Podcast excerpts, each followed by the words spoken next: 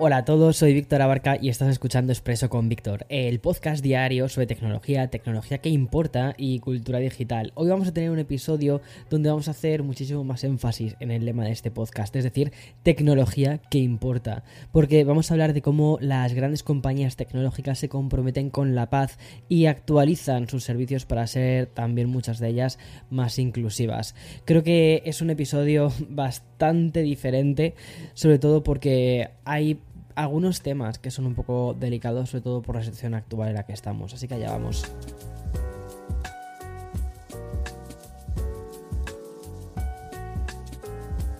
Vale, y antes de empezar voy a darle paso al sponsor del episodio, nos lo quitamos de encima y continuamos después.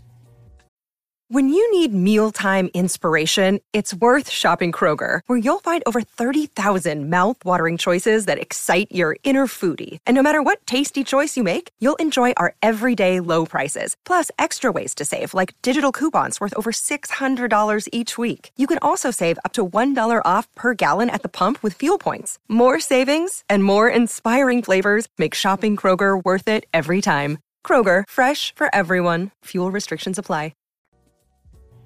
Antes de nada, quería decirle también que me disculpases porque haya tardado un poquito más hoy en grabar el podcast. Lo que pasa es que justo me he ido a poner delante del micrófono y no sabía que justo tocaba en nuestro pasillo hoy obras y ha sido literalmente sentarme delante del micrófono a grabar y escuchar un taladro.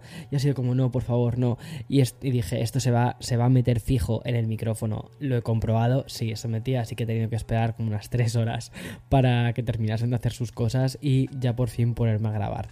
Bien, tengo que decirte que estos días no está siendo demasiado fácil encontrar un equilibrio entre muchas cosas. Primero, entre mi jet lag, que es una locura, y sobre todo entre, entre una faceta más de creador que me lleva más al punto del entretenimiento, el de acompañarte de una forma mucho más distendida y mucho más cercana sobre todas aquellas cosas que, que están sucediendo en el mundo de la tecnología, pero también hay un compromiso con la información y llevo unos días omitiendo algunas informaciones relacionadas sobre lo que está sucediendo con la invasión de Ucrania.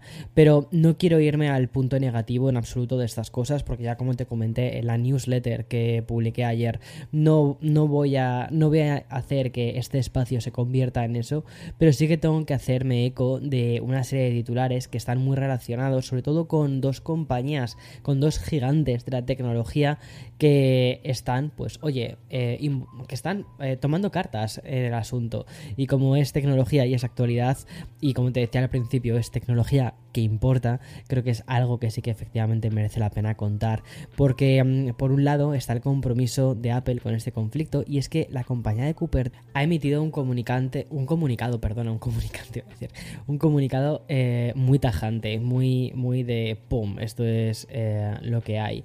Y la verdad es que es un comunicado de estos de, de, para aplaudir, ¿sabes? Son unas palabras que apelan directamente a la paz y al apoyo hacia todas las personas afectadas por la incursión rusa en territorio ucraniano.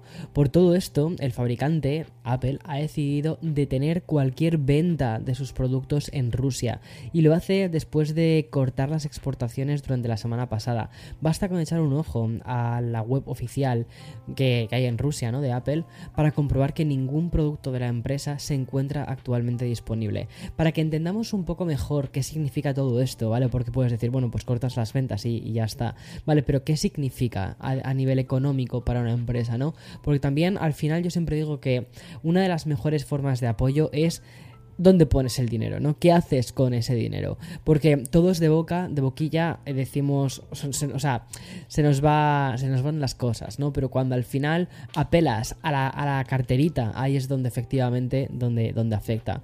Y por eso me parece muy curioso. Mira, según los datos de TAPvisor, dicen que los ingresos anuales durante el 2020 de Apple en Rusia se situaron aproximadamente en 2.500 millones de dólares. Bien, pues me parece que es un compromiso bastante grande, pero Apple no ha sido la única gran compañía tecnológica que ha emprendido sus, sus propias decisiones respecto a lo que tiene que ver con Rusia, porque desde que el otro día Rusia se pusiese a invadir a Ucrania, eh, que fue el pasado 24 de febrero, que parece mentira, pero es que fue hace menos de una semana, o sea, es que es de locos, pues otras compañías tecnológicas también han restringido sus servicios en territorio ruso. Por ejemplo, una de ellas ha sido Google. En este último caso, la compañía ha tenido que bloquear a los usuarios que no pueden editar eh, maps en los siguientes países, por ejemplo, Ucrania, Rusia y Bielorrusia. A su vez, también han decidido eliminar lugares y cualquier tipo de contenido en durante la última semana, concretamente desde el mencionado 24 de febrero, que es la fecha en la que Rusia inició esta invasión ilegal. Este contenido incluye información comercial, fotos y también vídeos. Esta decisión, ¿por qué la ha tomado Google? Pues bien, ha sido básicamente por precaución, porque en los últimos días miles de usuarios habían mostrado su preocupación en las redes sociales afirmando que el ejército ruso podría haber estado utilizando los pines de Google Maps para coordinar sus ataques aéreos en Rusia. Las otras dos decisiones de Google han sido también eliminar los datos de tráfico en vivo en, el, en la aplicación de Maps de Ucrania, seguramente para, para eh, proteger un poco más las ubicaciones de la población y también bloquear los canales de YouTube de los medios de comunicación estatales rusos.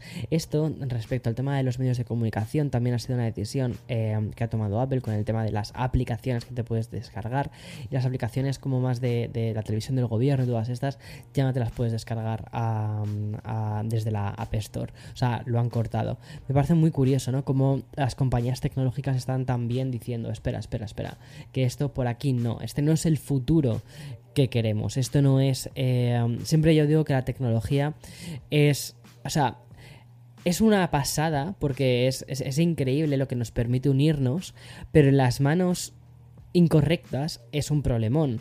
Pero me gusta, ¿no? Que haya compañías tan comprometidas como Google, Apple, también Microsoft está haciendo sus cosas, también eh, incluso Tesla con la con el tema del internet eh, satélite también está haciendo sus cosas, que será una cosa que quizás comente mañana. Pero me gusta cómo todas estas compañías están diciendo, no, espera, esta tecnología ahora mismo tiene que ser utilizada de forma correcta. ¿Vale? Y hay que. Es muy importante ahora mismo situarse en el lado correcto de la historia. Y oye, me parece una, una, posición muy valiente por todos ellos. Así que, genial. Bien, y antes de continuar ya con cosas más relacionadas sobre lanzamientos de gadgets y tal, algo un poquito más distendido, voy a dar paso al, al sponsor de este programa.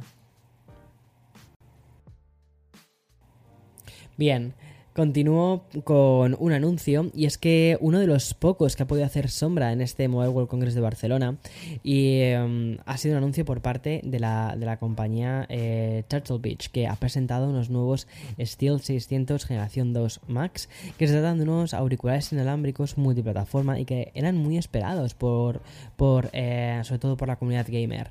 Es un dispositivo que vamos a poder utilizar tanto en la Xbox como en PlayStation, Nintendo Switch y también PC. Son unos, auriculares de Turtle Beach y van a salir al mercado por 129,99 dólares. Un precio por el que obtendrás además prestaciones con una batería que promete durar más de 48 horas por cada carga. Y en cuanto al sonido, la compañía informa de una experiencia envolvente durante 24 horas. Todo esto complementado con un sonido espacial 3D. Respecto al modelo anterior y muy exitoso, Turtle lo que ha hecho ha sido repetir ciertas características, como por ejemplo la parte del micro, un puerto de carga USB-C y tiene dos, diales, dos ruedecitas a lo largo del borde del auricular izquierdo. Estas novedades, por, por su parte, irían más bien por la línea del diseño. Ahora vas a poder elegir entre colores como el camuflaje, el negro, el rojo y el blanco por favor, no te compres el camuflaje, ¿vale? O sea, por favor, un poco de decoro, ¿vale? Eh, negro, blanco, mm, ya el rojo es un poquito kitsch, pero bueno, pero camuflaje, ¿Qué, tienes? ¿8 años? No, por favor. Bueno, pues estos auriculares van a salir el próximo día 3 de abril a la venta. Y nos vamos ahora con uno de los temas que de los que más me está gustando informar últimamente, que es cómo las compañías están adaptándose a ser más inclusivas. Si en el episodio de ayer te contaba el gran anuncio de Forza Horizon 5, el juego de coches, ¿no? De, Xbox, em, que había puesto el tema del lenguaje de signos, ¿no? Hoy es el turno de Instagram y es que Adam Mosseri, el jefe de Instagram, comunicó ayer por la tarde que los subtítulos van a llegar por fin a la plataforma. Aunque ya llevan un año en TikTok, Instagram aún no había dado este paso. Afortunadamente, la red social va a activar los subtítulos de forma predeterminada para todos los usuarios de la plataforma. Esto es una cosa que nosotros hacemos, es decir, cada vez que, lanzamos un, TikTok o un Reel, estamos poniendo los subtítulos porque sé que pasan dos cosas. Sobre todo, hay muchísima gente que también escucha los, o sea, ve los vídeos pero no los escucha porque está en la cola del supermercado o está en una situación en la que no le apetece que salga el sonido, ¿sabes?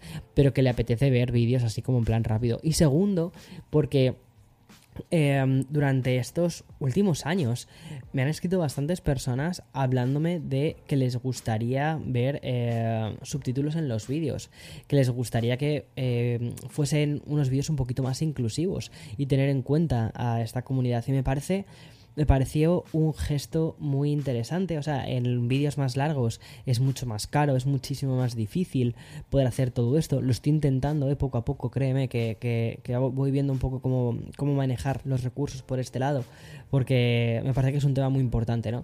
Y, y me mola mucho que las plataformas grandes hayan decidido poner a trabajar a sus algoritmos para hacer que, que Internet sea de nuevo más inclusivo.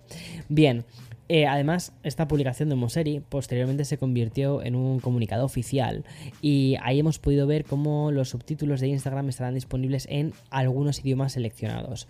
La compañía se compromete a mejorar estos subtítulos de manera diaria, ya sea tanto en la calidad de los mismos como en el aprendizaje que esté haciendo la inteligencia artificial. Y por, por supuesto, ¿no? añadiendo también nuevos idiomas en los próximos meses. Todo sea para mejorar, como te decía antes, ¿no? la experiencia experiencia de las personas sordas y claro está también haciendo que el contenido sea más democrático, más global, sin importar el lenguaje que uses, porque me imagino que también habrá una parte en la que, por ejemplo, el algoritmo detecta el idioma en el que tú estás hablando y sea capaz de convertirlo en subtítulos en el, idioma de la persona que lo está viendo. Eso abre unos campos brutales, ¿sabes? Una cosa que me encantaría que hiciese YouTube, esto, esto fue una, una locura que le comenté Eloy hace un tiempo, es que las pistas de audio, por ejemplo, tú subes un vídeo bueno, esto es una. Si hay alguien de, YouTube escuchándome, por favor, por favor, coged esta idea, porque me parece que es una maravilla.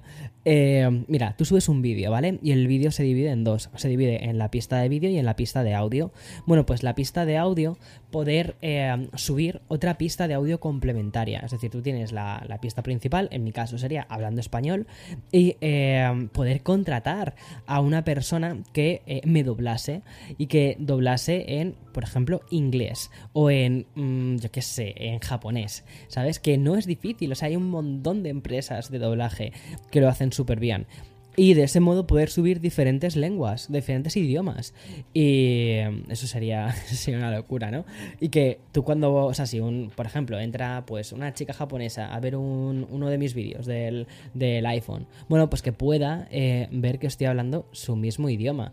Eso sería una locura, sería una pasada. Eso sí que rompería todas las barreras y que pudiese seleccionar tu idioma eh, al igual que seleccionas, iba a decir, atención, iba a decir cómo seleccionas el idioma de un DVD. Madre mía, Víctor. Madre mía, el millennial aquí. Madre mía, estoy convencido que un generación Z ahora mismo hubiese dicho, pues como seleccionas los idiomas en Netflix. Y a mí se me ocurre hablar de DVDs. En fin, Em, que tengas un feliz día. Hoy en Nueva York hace un sol fantástico. Estamos a 7 grados. Esto es para celebrarlo y hace sol. O sea, qué pasada. En fin, disfruta de tu día. Chao, chao, chao. Ah, por cierto, y otra cosa, otra cosa. ¿Sabes qué? Que ayer publiqué mi primer tweet después de dos meses. Después de dos meses vuelvo a Twitter. A ver, que simplemente puse hola. Puse hi y una cara sonriente. Y le dio eh, me gusta 500, 500 y pico personas. O sea, la comunidad es fuerte. En fin, eh, ya está. Ya, ya terminado.